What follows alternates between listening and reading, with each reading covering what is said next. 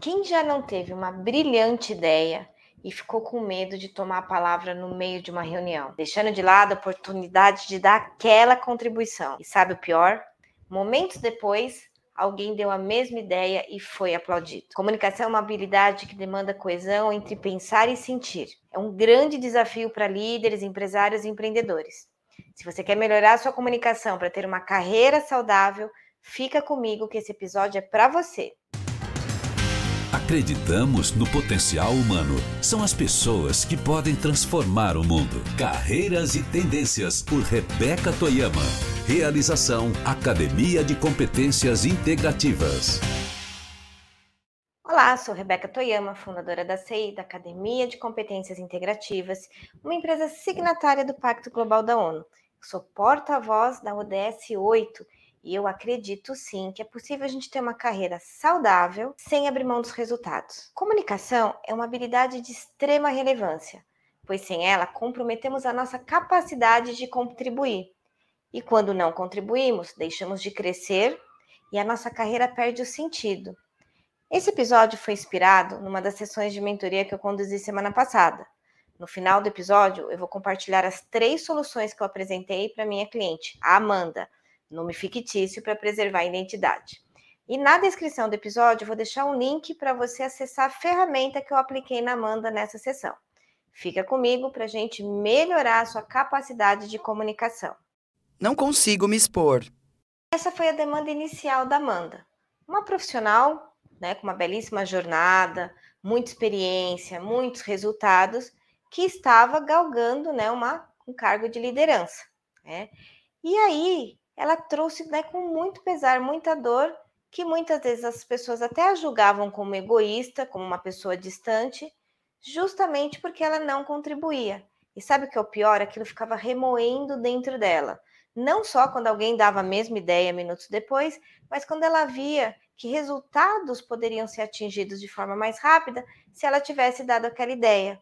Ela poderia ter mais destaque profissional se ela tivesse feito aquela contribuição. Isso acontecia muito, principalmente quando ela sentia que o que ela tinha dentro da cabecinha dela era muito diferente do que as pessoas estavam oferecendo, discutindo naquela reunião. A importância da SWOT de carreira. Eu sou mentora, eu não sou vidente. Então, é claro que eu fui recorrer a uma ferramenta, fui direto na SWOT, fui naquele tópico de fraquezas, porque lá minha experiência me dizia que eu ia encontrar a raiz, a origem da, daquilo que Amanda queria se libertar.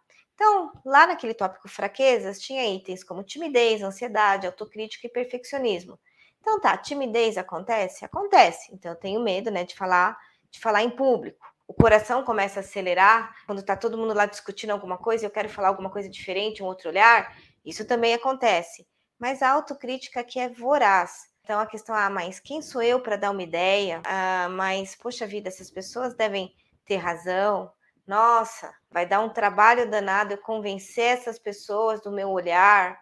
Então, são aquelas mensagens bruxas, aquelas crenças que vão indo a reunião não acontecendo e a Amanda dentro dela com tudo isso e com ideias bacanas, com respostas bacanas, sem falar do famoso perfeccionismo. Então tá, então tem que ter uma ideia muito incrível, tem que ter certeza que ela vai dar certo, que ela vai trazer resultado, aí um dia eu vou colaborar na reunião. Então, na SWOT, naquele tópico, a gente conseguiu mergulhar profundamente e encontrar as raízes daquele problema que a Amanda tinha de não conseguir colaborar com as ideias e sugestões e conhecimentos incríveis que ela tinha.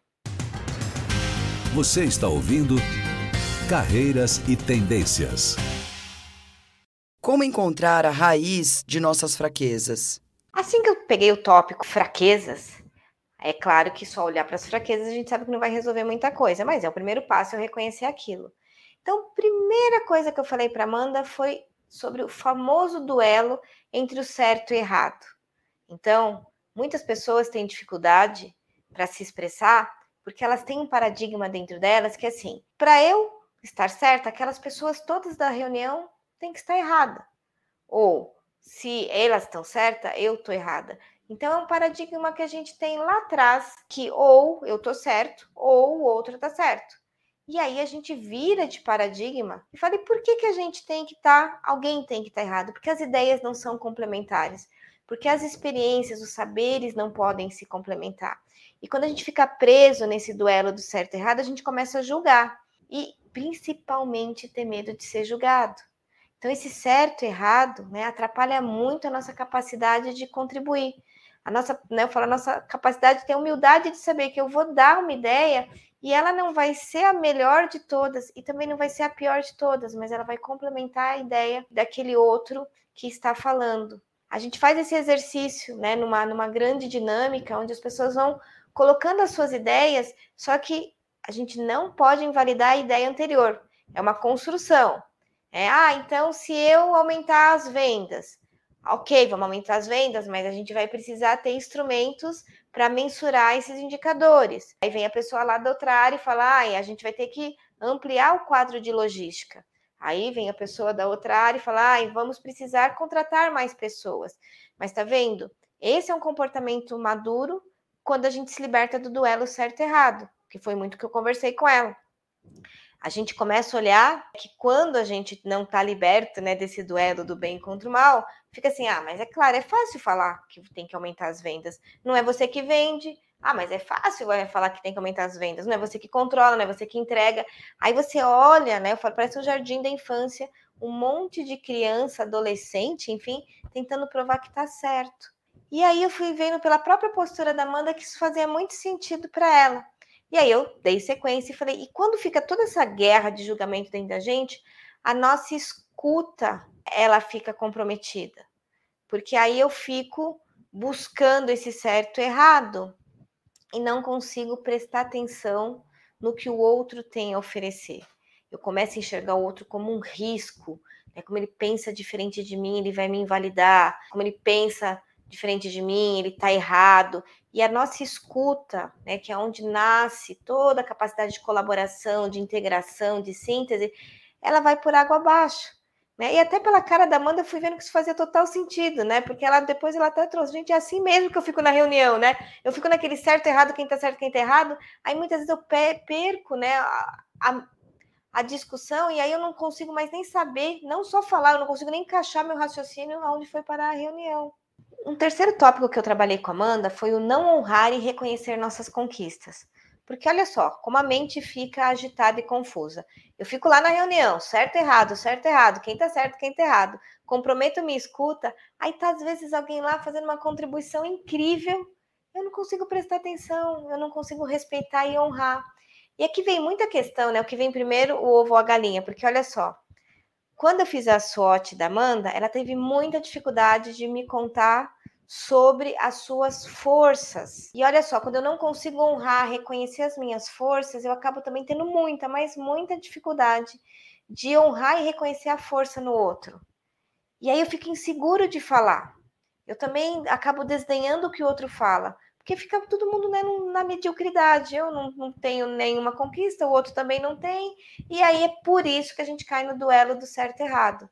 Então eu não sei muito bem o que vem primeiro. Cada cliente vai ter um caminho. No caso da Amanda, eu falei, conversamos sobre a dificuldade dela de reconhecer as conquistas, as forças dela, as virtudes, e que isso também se reproduzia nisso no outro. Isso gera um ambiente de instabilidade, de insegurança, que, claro, se eu não sei o quanto eu já conquistei, o quanto eu já caminhei nessa vida, eu vou ficar inseguro de levantar a mão e fazer uma contribuição.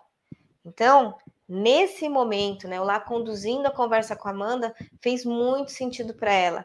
A questão desse duelo do certo e errado, o quanto nos dificulta, né, amadurecer enquanto profissional, enquanto líder, o quanto isso compromete a minha escuta, escutar o outro, enxergar o outro de forma genuína e não por meio dessa confusão mental, e essa escuta, quando acontece, esse julgamento, quando cessa, eu me permito reconhecer o meu potencial e reconhecer o potencial daquele outro. E é aí, né, que existe chance de a gente começar a montar um quebra-cabeça colaborativo no meio da reunião. Tomando contato com o que realmente desejamos. Aí, quando a gente consegue ter um pouco mais de clareza sobre as nossas fraquezas e da onde elas nascem, das crenças, aí a gente pode falar sobre desejo genuíno. E aí, o desejo da Amanda era superar a insegurança, poder se expor, penso, logo existo, né? Posso contribuir com tantos conhecimentos, habilidades, atitudes, experiências, enfim, que eu tenho. Então, era latente esse desejo de poder se expor para superar a segurança para poder se expor, era nessa ordem. E aí, quando ela começa a se expor, claro que o desejo vem de contribuir. Gente, é incrível ver que a nossa ideia fez parte de uma ideia maior, que a nossa sugestão evitou um erro grande. E não só, no caso da Amanda, superar a insegurança para se expor, se expondo, contribuir com a experiência dela, mas ser reconhecida, ter voz naquela reunião. Né? E a partir disso, crescer profissionalmente. Então, ó, consigo expor a partir da exposição, consigo contribuir e a partir da minha contribuição eu cresço. Gente, não é lindo e libertador? Como isso funciona na prática? Na prática. Vamos lá, partindo para o final do episódio, vamos pegar todas essas reflexões e tentar trazer aqui de uma forma prática para assim que terminar o episódio você já pôr a mão na massa, né, e trazer isso, contribuir com a sua equipe, com seus líderes, com a tua família. Então, lá, três dicas na prática para você que quer contribuir com a sua experiência, que são as três sugestões que eu deixei com a Amanda. Então, sempre no final dos encontros de mentoria, a gente para, né, para organizar as ideias. Então, vou compartilhar aqui o que, o que a gente definiu lá com a Amanda. A primeira dica foi substituir o paradigma do ou pelo e. Eu até brinquei com ela, falei, em algum momento o mundo acabou, não sei se foi no bug do milênio, na pandemia, enfim, em 2012, mas o modelo do ou, ele não é mais tão adequado, ou talvez ele seja extremamente obsoleto. Então não é o financeiro tá certo ou o marketing, é, eu tô certa ou aquele outro profissional tá certo, né? O meu podcast é melhor e o do outro não. Então é todo um ou, né? Então um ou no qual eu consigo parar de julgar eu consigo extrair o que serve daquela fala, respeitando. Né? Então, a primeira coisa que fez muito sentido é substituir o paradigma do ou pelo e. A segunda sugestão, dica que eu deixei para Amanda era reconheça as forças e qualidades das pessoas que te cercam. Isso vai te ajudar a, a fazer, ter uma escuta diferenciada. Então, quem me conhece, né, a gente já fez trabalho juntos, sabe a minha capacidade de escuta e observação. Às vezes até incomoda, falar, ai meu Deus, Rebeca, você está né, me desnudando. Porque é, é um treino prático de parar e escutar e começar a observar as qualidades daquela pessoa. Observar como que aquela pessoa pode colaborar nos meus objetivos, principalmente em função de liderança. Isso é uma, é uma habilidade que o líder tem que desenvolver, olhar aquela pessoa, poxa, o que, que a gente pode criar junto? E e anotar. E no começo eu comentei com a Amanda, anotar, né? A gente não faz aquele monte de anotação de reunião.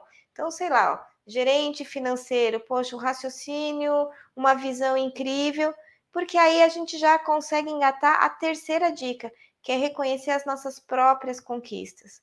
Por trás de um profissional que não consegue levantar a mão na reunião e colaborar, tem uma pessoa que não honra e não reconhece as suas conquistas.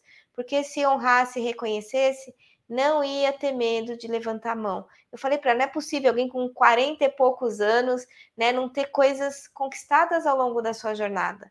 Só que talvez você estava muito ocupado e não anotou. Comece a anotar.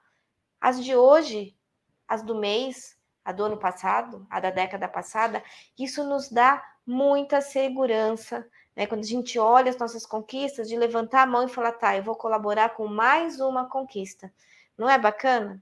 Então foram essas três dicas. E, e essa essa mentoria com a Amanda foi tão incrível e eu deixei tudo anotado. Eu falei, não, essa aqui merece, merece sim um episódio. E além das dicas, aqui no nosso momento na prática, eu vou deixar aqui na descrição o link para a SWOT de carreira, que foi a ferramenta que a gente usou nesse encontro com a Amanda. E não só, a gente tem uma aula também que mostra a nossa metodologia de SWOT de carreira. Então, aqui eu vou deixar dois links: fazer a sua SWOT e também de uma aula que a gente teve aqui internamente num projeto. Guardei essa aula com muito carinho para você acessar, assistir e entender o quanto que é importante a gente ter uma SWOT de carreira. Então, espero que o episódio aqui da, da Amanda, a história da Amanda, tenha te mostrado quais tipos de respostas ou quais acessos de informação a gente tem por meio dessa ferramenta. Obrigada por você ter me acompanhado até aqui. Você foi uma excelente companhia. Até nosso próximo episódio.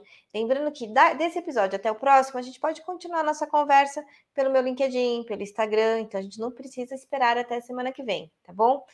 Vou te pedir um presente, que é assinar o meu canal do YouTube, cinco estrelinhas no Spotify, porque isso ajuda que esse conteúdo chegue ao maior número de pessoas.